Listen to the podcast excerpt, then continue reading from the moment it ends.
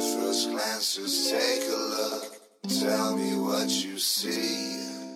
Sunshine gang signs, hipster chicks with a little ocean breeze. 一个宏大叙事很容易抹平很多东西，它很容易把一个东西变得很平面化、很二维化，然后就很容易让人互相贴标签。但是当你个人叙事的时候，你会发现，他的每一个人的思想都是活生生的，它是很复杂的。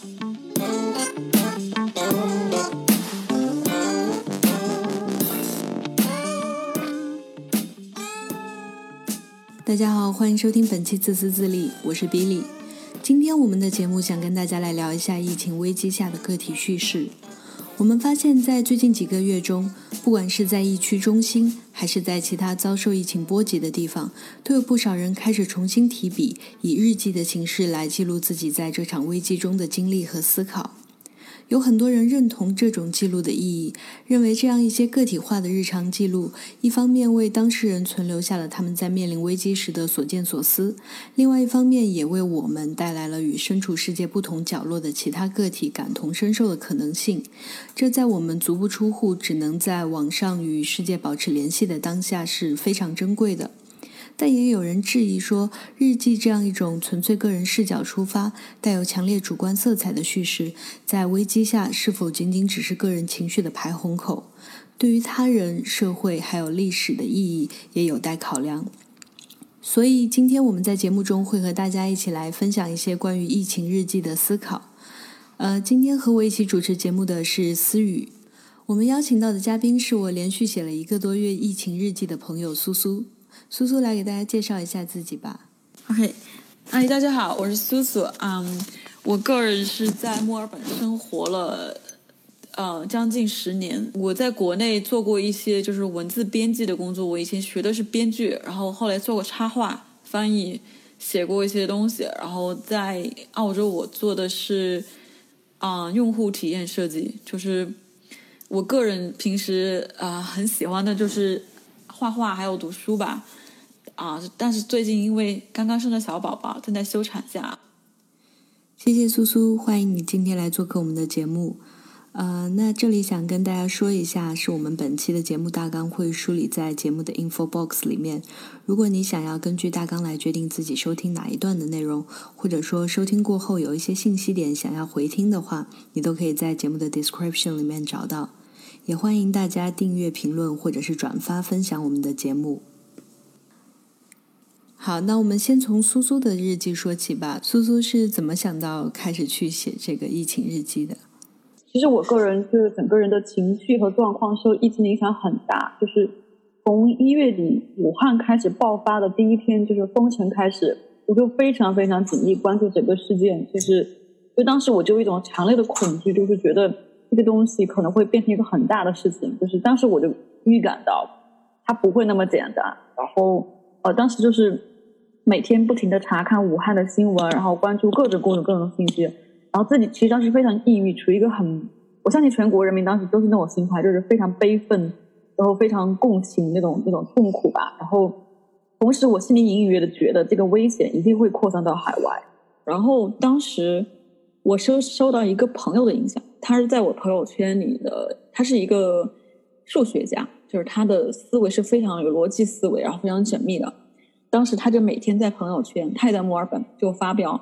他估算的这个澳洲这个疫情形势走向。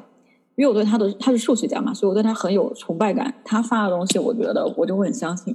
他就说这个，他从很早以前就开始说这个澳洲一周以后数字会是多少，然后两周以后数字会多少，然后会变成一个什么状态，他就做一个图表。当时看到我就很紧张，然后但是他也开始写日记。他当时就他他不是每天都写，他就。他很流水账的就写我今天干了些什么，我做了些什么，吃了些什么。我当时突然受到了一个启发，就想，既然我这么恐慌，我也可以这么写。然后写了以后，说不定就是说，可以让自己好受一点。还有一个就是我在十多年以前，就在很年轻的时候，我有过一个博客。其实那个博客当时的，就是读者还蛮多的。然后就是那个时候，我是会写很多。诗呀，散文啊，就是很私人化的东西，非常情绪化的东西。那个时候文笔比较好吧，现在没有什么文笔了。然后又会画画，然后我还放一些自己喜欢的音乐，就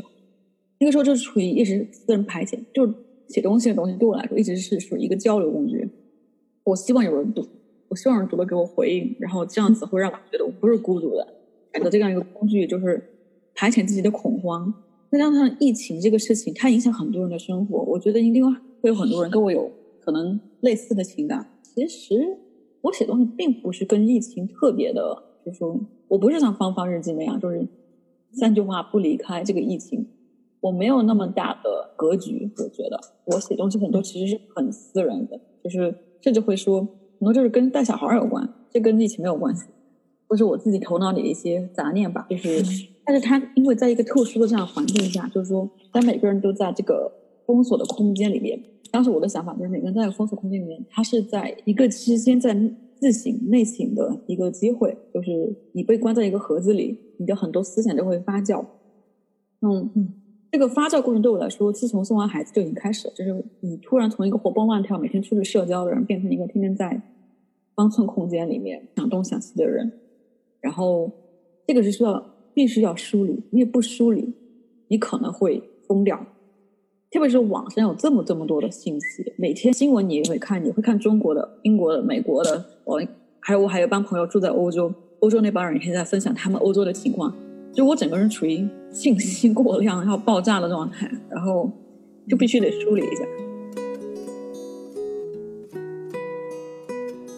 对，其实我也我也蛮好奇一点，就是嗯，就因为你刚刚提到说，嗯，你想要把这些呃疫情这种特殊时期也好，或者说你自己目前处于一个人生的特殊时期，就就是你现在关在家里面照顾小孩。所产生这种思绪，就是让你有一种一种情绪上的张力吧，然后你必须要通过写作这种方式去梳理自己的情绪，然后去表达。但是，就是我觉得我以前也是一个会选择通过写东西来去梳理自己情绪的一个人，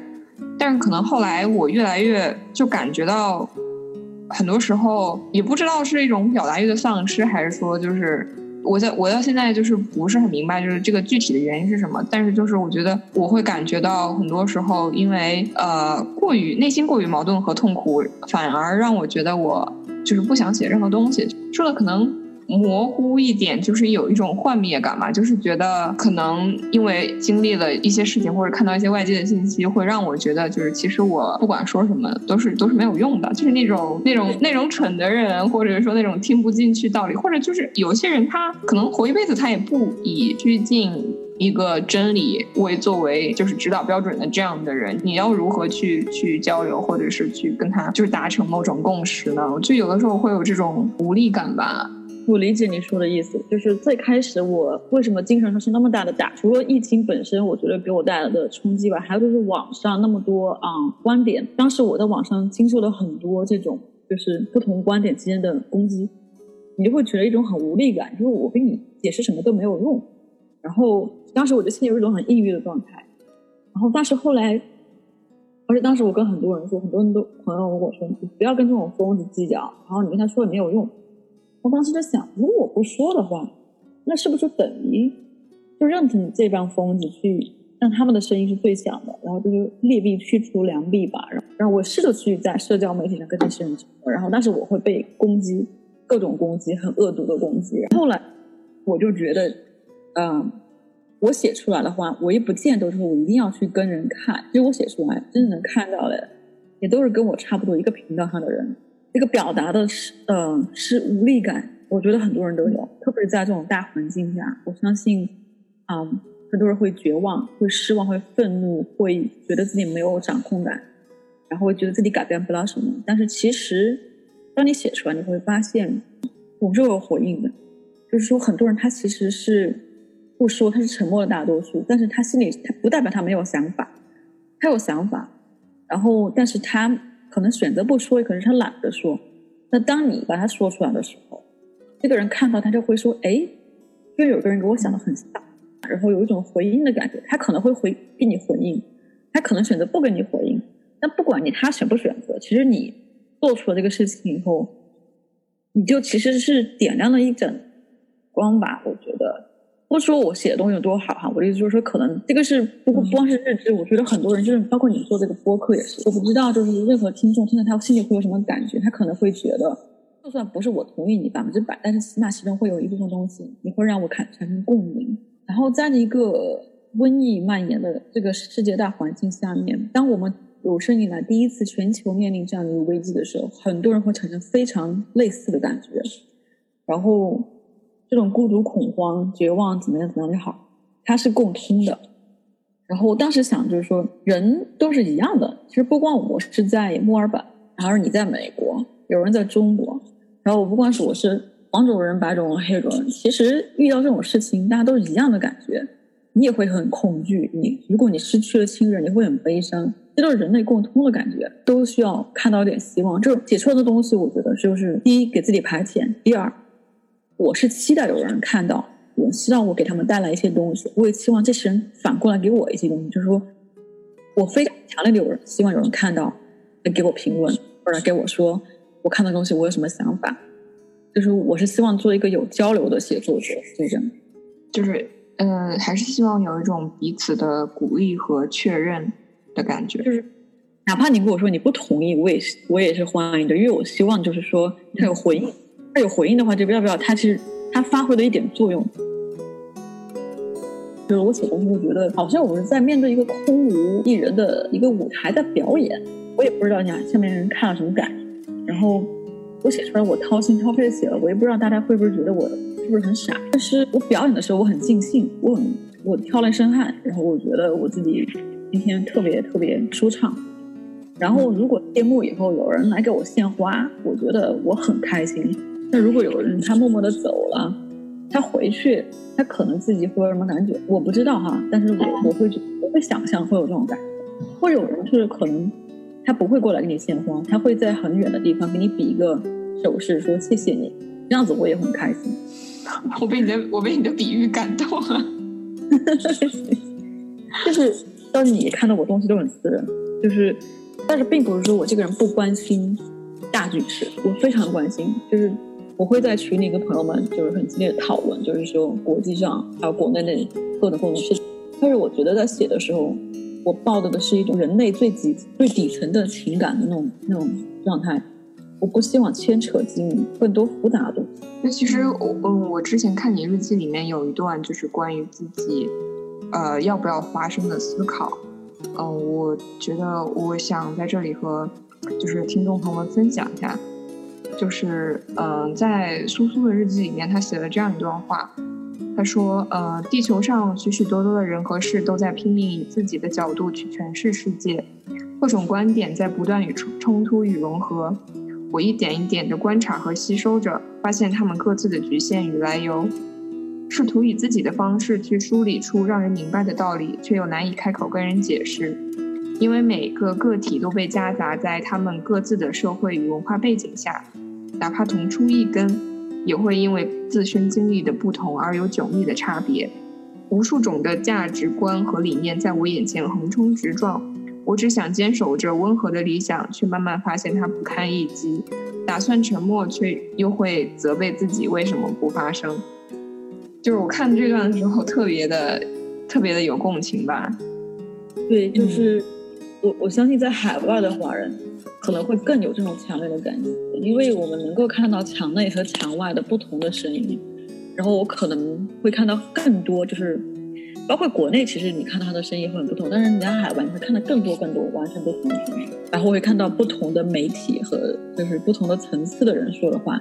但可能很多人他做不到这一点，他可能接受的信息渠道就是很单一，他就活在自己很单一的那个层次里，他看到东西就是很非黑非黑即白的。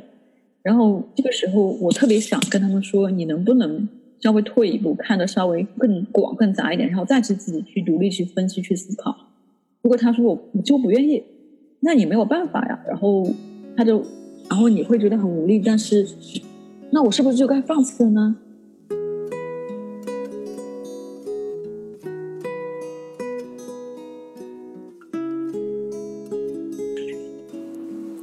我其实特别喜欢你日记里面这种个体化、生活化的记录方式，就像，呃，你写的有一段说，有一个地方草地很厚，小果子趴在地上啃草，然后阳光就照在他光溜溜的小脑袋上。你说太阳公公，请给他补充一点维生素 D 吧。觉得这种生活化的描写其实特别打动人。就是我是在，就是挑选一些，就是我觉得值得记录的瞬间。嗯嗯，还有就是我自己感觉，就是那个瞬间其实跟这个大的时代背景它是有有联系的，很紧密的，就是紧密的联系。就最重要的就是它的影响对我来说，就是我比以往任何时候会更加与世隔绝吧。就是说，大家可能没有小孩、没有带孩子的人，他可能会觉得啊，我真的与世隔绝了，我就不能出去玩了，怎么？我本来之前就差不多这种状态，但是现在比以前任何时候更加与世隔绝，因为我现在连出去嗯。跟妈妈小组的人见面的时间也也不可以，然后也不可以出去咖啡店里坐一下喝杯咖啡这种事情，就是是我段是很小小的一个放松的时间没有了，你可以出去做个瑜伽的嗯也没有了，就是这个很大的反差，就是你在屋子里，你会觉得哇，就我们俩很很平安很幸福，但是我突然看到我一打开你的手机，你会发现这个世界充满了灾难，充满了可怕的就是矛盾。还有这种横冲直撞的观点，这个巨大的反差会让我觉得有一种不可思议的感觉。然后我我会觉得不知道怎么去掌握这种平衡。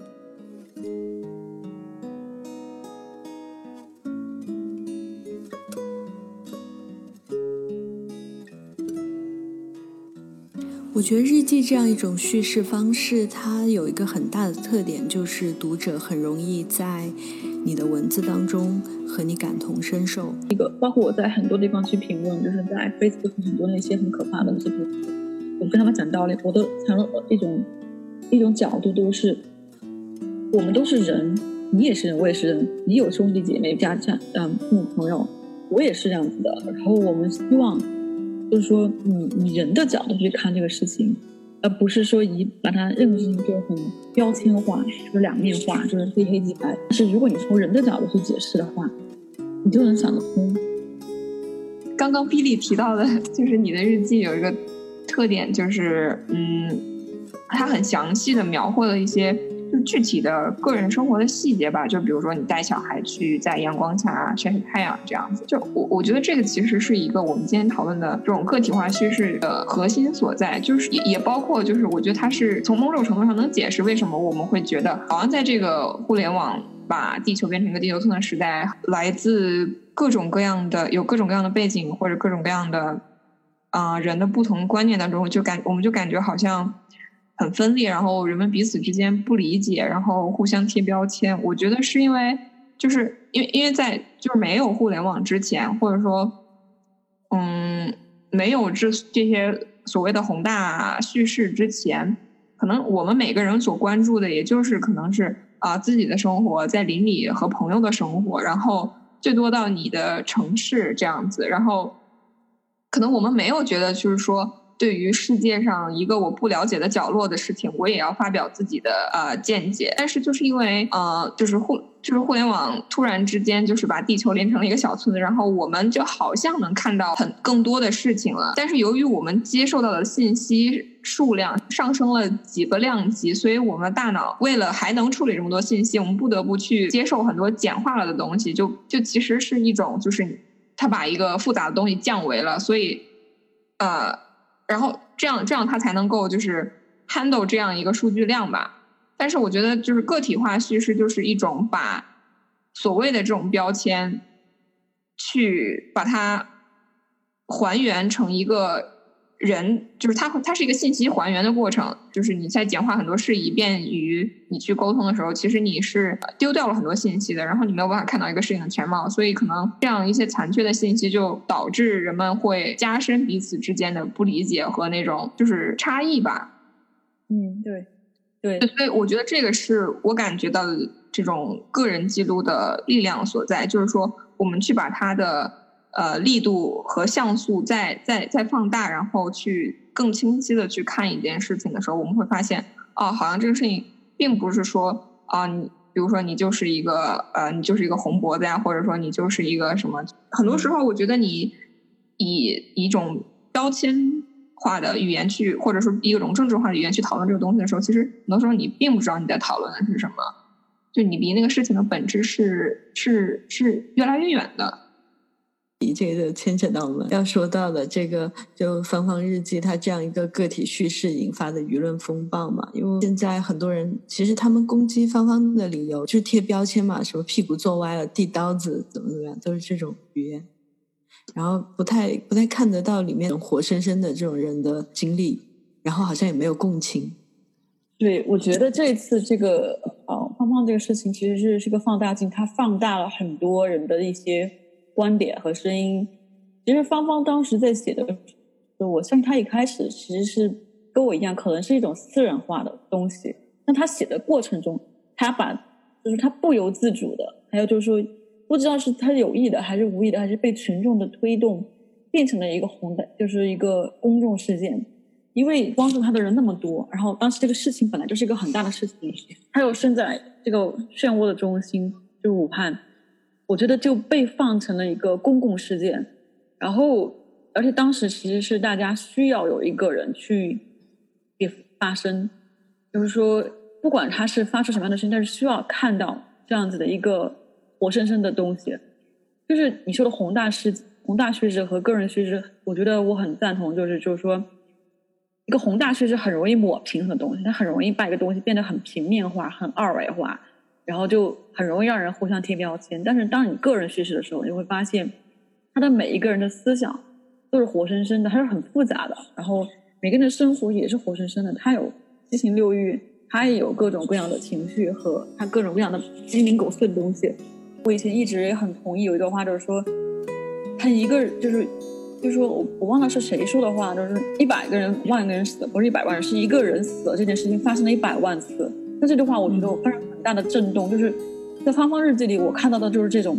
他的心里是真的在悲痛，就是一个人死了这件事发生了一百万次，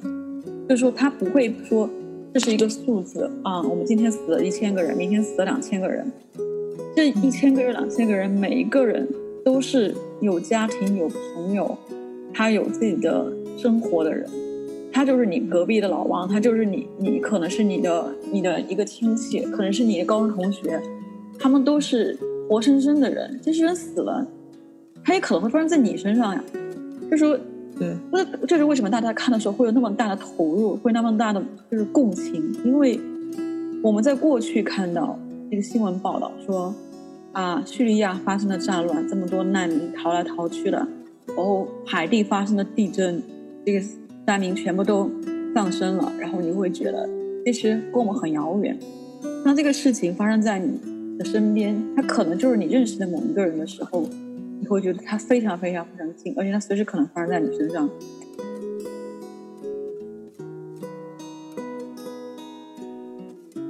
豆瓣有一个女孩，她写的日记我印象很深，就是这个豆瓣女孩全程的写了她父母先后死亡，她自己慢慢也她也中了招，她可能最后也可能我不知道她现在是怎么样。这个事情后来引起了很大的一个自媒体转载，后来被被删除。他的日记其实就非常个人化，那你看到这是活生生的一个人，他可能连数字都不算。我觉得芳芳当时这个东西，他就他的日记有一种力量，就是。他让每个人去反思，这个不是一个数字，这些人是活生生的人。他后来在变成公众性，他变成了一个一个渠道，就是说我们要求去为这一个活生生的人，这上万、几千万个活生生的人的生命发出质问真相的一个一个一个要求，就是怎么说？他成了一个有责任感的公共频道。当他成为公共事件的时候，这个杂音就会出来了。就会有不同不样各样的人跳进来。当你公共事件，任何人都有，都觉得自己有这个权利哈，跳进来指手画脚的说一段，然后到他最后再发酵到国外出版这个事情，这个就变得更加升级化了，就再也不是他一个个人私人的叙事了。就是我很想不明白的一点，就是为什么是抽象的概念，比如说国家或者说卖国贼这种很大的概念。就让这些人就很热血沸腾，听到这种事情就，比如说骂芳芳，他们就很积极；但是比如说，嗯，骂那个性侵养女的那个鲍玉明的那个事情，可能骂几天，然后就就忘记了，也不会把那个人怎么样。就是感觉他们捍卫这种所谓的他们心中的爱国主义的力量，比他们去捍卫一个作为个体的一个人要要要强得多。在很多人脑子里，国家等于政府等于嗯我这三个东西他们是分不清的，就是说他们没有办，他们没有独立的自我，他们在心里国家跟政权就是一个东西，这就是为什么。然后我。就说我我我记者昨天好像说过一句话，说这个很像一个一个封建大家庭，这个家长就是我的门面，这个家长说的东西都是为我好，虽然我可能被家长管的也不太很开心，我也会抱怨家长，但是这个门面是绝对不能忤忤默的，有人忤我门面，我比谁都急，我又会跳出来骂他。我觉得这个是跟个体的，就是你你自我的价值感。有关系的，就比如说，我觉得我作为一个个体，呃，我有我存在的价值，然后我其实可以不依附去依附任何一个，呃，怎么讲，就是宏观的团体来来来保留我这种价值，就是就是我觉得我作为一个个体是有有我自己的价值，但是可能很多人是会觉得，呃，我是集体的一份子，集体代表我，他这样想。对，就是，嗯，我不知道你们有没有注意过，就朋朋友圈，就是有有一类人，就是比较喜欢，就他所有的朋友圈都是关于他上过的学校或者他所在的公司，他要依附于一个大的东西来彰显自己的地位。对我，我我觉得这种其实背后的话，可能是代表这种个个个体的虚弱吧，就可能他自己。对自己的价值感不是很确认，然后他就需要时时刻刻的，或者或者我记得有一个很 min 的说，就好像你这辈子最大的成就是你就是你上了某一个中学或者大学这种感觉，就是你作为个体对于这个社会的贡献是不存在的那种感觉。嗯嗯嗯，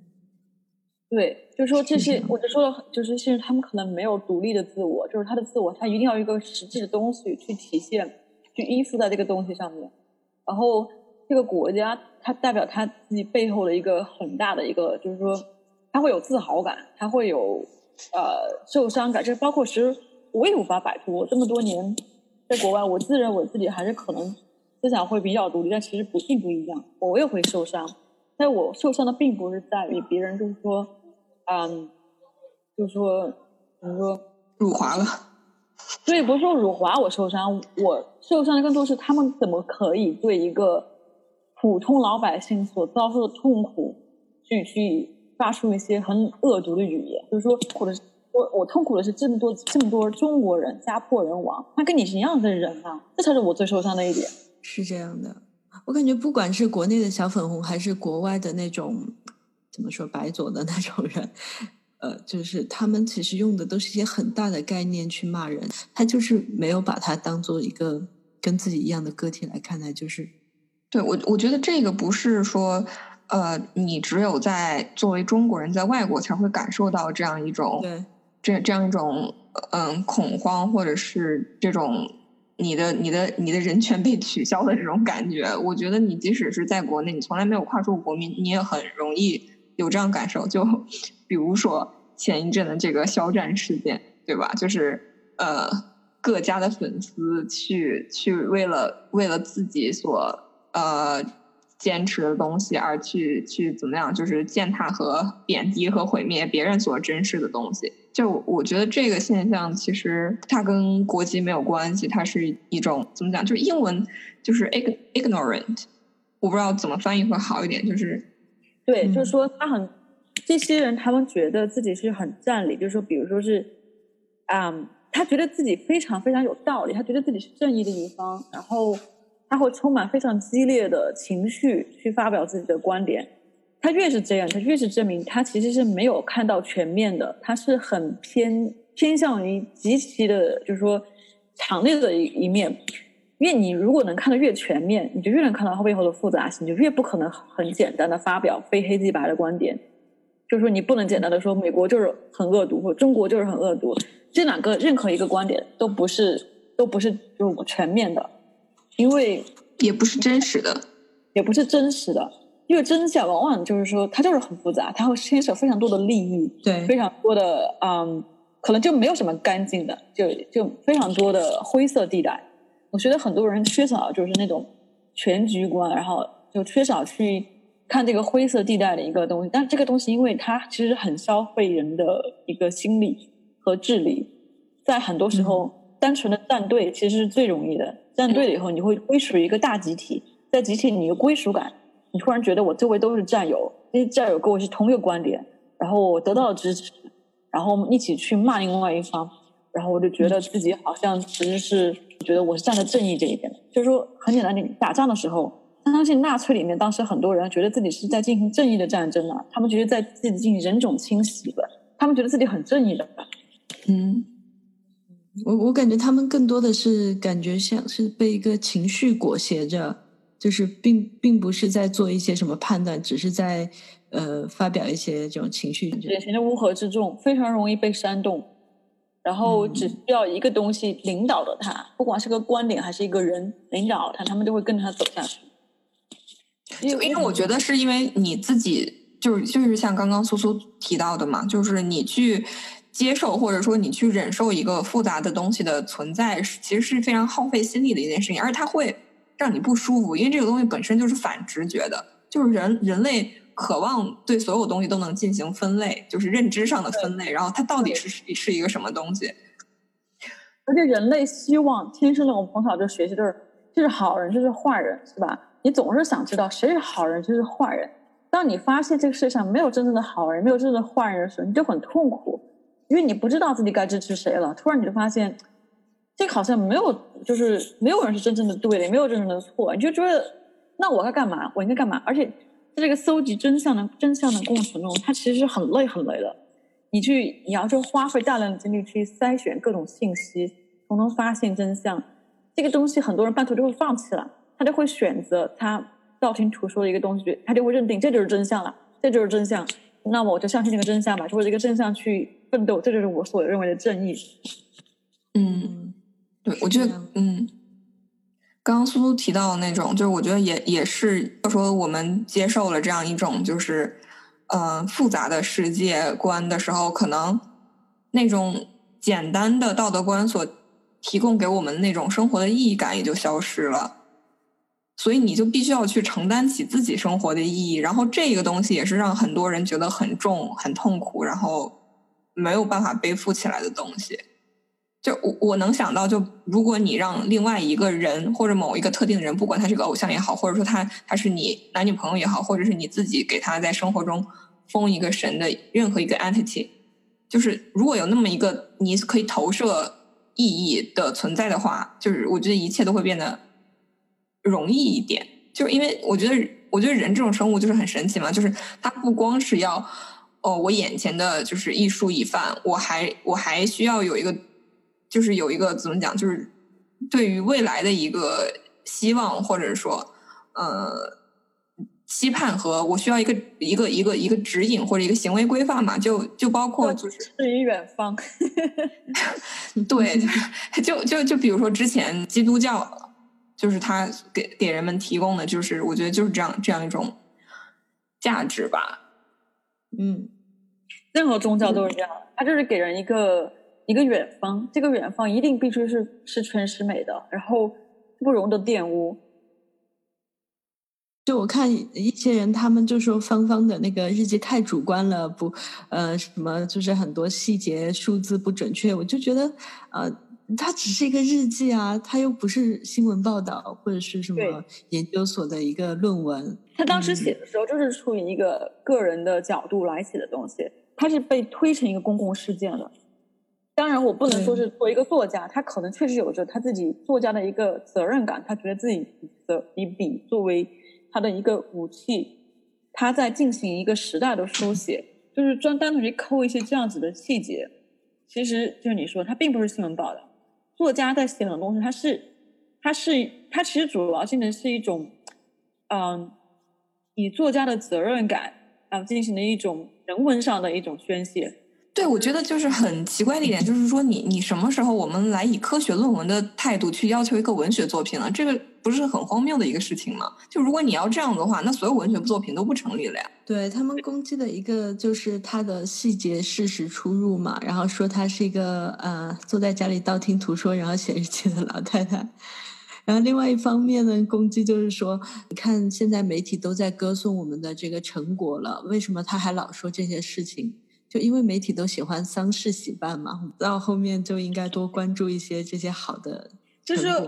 这个媒体哈，就是不光是媒体，包括这个宣传机器吧，他做的很多事情就是抹平个人，个人其实是都是没有声音的，就说个人都是时代里的一粒沙，个人全部都是一粒沙，然后但是你身上感受到那座山，他是不在意的，哪怕这个山山掉下来把你砸死，他不他不在意的。然后你可以去宣传宏大叙事，那是那是啊国家机器应该做的事情，但是你不能抹杀。个人去进行个人叙事的权利，就是对，因为国家就是人组成的呀。对，嗯，而而且就是说，我我觉得就是说，他们在急于的进行宏大叙事的时候，他非常的容易轻易的让人就忽略到那些一个一个的个体，他们所承受的一些。苦难最能引起人共鸣的，就是一个真实的人的生活和经历，因为你那个时候你才能跟他觉得你是理解他的。你如果全部是宏大叙事，大江山一片好，我觉得人是很难去理解这个宏大叙事上的那种，他没有情感共鸣。我其实我非常希望，我一直非常希望能看到一些幸存者写的东西，他是怎么活下来的，然后包括那些进过方舱日医院的人。包括那些前线的战士们，我特别希望看到，如果有前线的护士和医生这些东西，能让我们更多的看到当时一个怎样的状况。可是我觉得，这些人可能很多时候，他可能没有力气去写了，他可能还在复原的过程之中，这个写出来的过程可能会非常痛苦。我觉得很多人可能不会写。嗯，是这样的，而且有些人他他可能会觉得。也会怀疑这种表达的意义吧，就是就是，我觉得今天我们在讲个体叙事的价值的，呃，我我有个前提是说我们会承认个体叙事的局限性，但是不代表说因为它有这种局限性，所以我们就不要讲话了，反而是要让更多的声音出来，这样它的局限性才会怎么说，就是大家都出来了，真相有人跟着出来。有人去批评过，对，有人批评过这些局限性吗？没有啊，她是一个小女孩。她什么都不懂，她就写的全是自己被困起来的那一些很琐碎的小事儿。那为什么我会觉得那么打动人呢？为什么？因为她在那个当时那个巨大的时代的环境下，她记录了一些一个非常真实的人的在那种环境下发生的感受，所以他会那么打动人心。然后我觉得就需要更多更多的安妮。写出那个那种那种声音，我我觉得这个也说明，就是个体叙事的价值，有的时候可能在在当下是无法立即兑现的。他嗯，可能怎么说，就是在安妮她写下的那个东西的时候，他没有能够说帮助当时的犹太人逃出当时的灾难，但是他的这份东西留下来之后，在在日后就很有功用。嗯嗯，它就是历史的底稿吧？对。其实，我看到不仅是安妮的日记，嗯，之前澎湃做了一个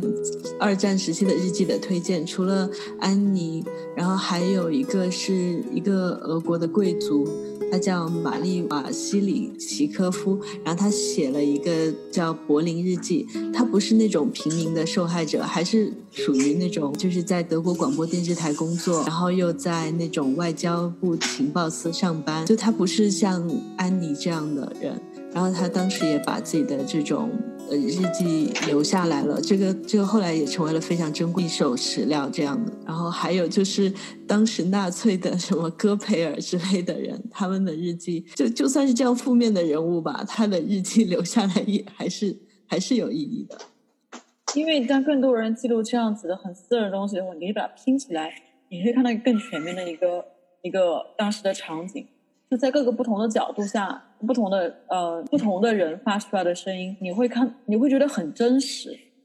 对，就就顺着你刚才说的这个说，就是。呃，它是伴随着武汉的疫情一直在发表的嘛？我就记得当初好像得知在这个日记要在海外发表之前，好像物联网上普遍口碑都是正面的，就是就是大家都会转发呀，或者是支持这样一种一种一种表达和记录。但是好像突然说了要在海外出版以后，就就铺天而来的铺天盖地的这种反对声啊，就是说你这就是给外国人递刀子啊什么的这种声音才出来了。我觉得这个其实也是一个很有趣的现象。很是很搞笑，因为我从来就没有在任何的英文媒体上看到过任何人对芳芳日记的报道，从来就没有人提到过他。然后而且而且而且，什么叫给外国人递刀子呀？你为什么不问问是谁生产的这个刀子啊？中国人很很有一个传统，就是家丑不可外扬，就是说家里怎么样的破事儿，我都不可以让外外国人来在我们家门口指手画脚。这才是一个，我觉得这些人产生这个东西的根本吧。还有一个，我我自己觉得哈，这么多人跳出来，其实也不是说就跟之前赞美他的人是同一波人，这根本就不是一拨人。他不是说这帮人突然倒戈了，其实这本来就是两拨不同的人。嗯，明白。我我很我我我是觉得很多反对芳芳日记的人，可能从头到尾都没有看过一行芳芳日记，就直接给这个事情定性了，从政治层面定性了，不用再说了。断章取义的看了一些东西。对，因为这种人，你去跟他仔细聊，因为我看了微博上的这种人，因为他们已经不是说停留在骂他的层面，有些人是那种什么。全国武林高手什么冠军之类的，然后号召武汉的习武之人一起去拳打方方，然后还有人说要在岳飞墓的那个呃，我老是读不对他的名字，秦秦秦桧桧 的跪像旁边再立一个方方的跪像，就是很多很多这种人，我我觉得都都已经失控了的感觉。哎，我这个时候我真的想读一个我就是前一阵儿看的那个微博，来表达我此时的心情。你读吧，你读吧。就是当你死去的时候，你自己并不知道，但别人会感到很痛苦。当你很愚蠢的时候，道理是一样。就我每次看到这种新闻的时候，我真的很痛苦。我觉得是这些人可能急切的需要一个发泄的渠道，但是说实话，因为种种的原因，他们没有办法去去骂这个真正的根源，他没有办法去骂真正应该被骂的人，他只能把它发泄在芳芳的身上。我觉得很多人还会抱有一种幻想吧，然后我觉得我是已经没有这个幻想了。就是很多人会觉得可以用技术的手段来解决科技的问题嘛。他很多人就是那种就什么科技科技乐观主义者，呃，就觉得啊，人类社会的这些这些不公啊，这些压迫啊，或者这种国家机器的暴力是可以通过比如说我们一个去中心化的技术来改善的。但是我现在觉得，我现在觉得。不可能的，就是因为因为政府就就像就像你个人的军火装备永远不可能比过政府一样，就是不管什么新科技，永远是是受制于政府的。所以就是你政治层面的诉求，永远都只能通过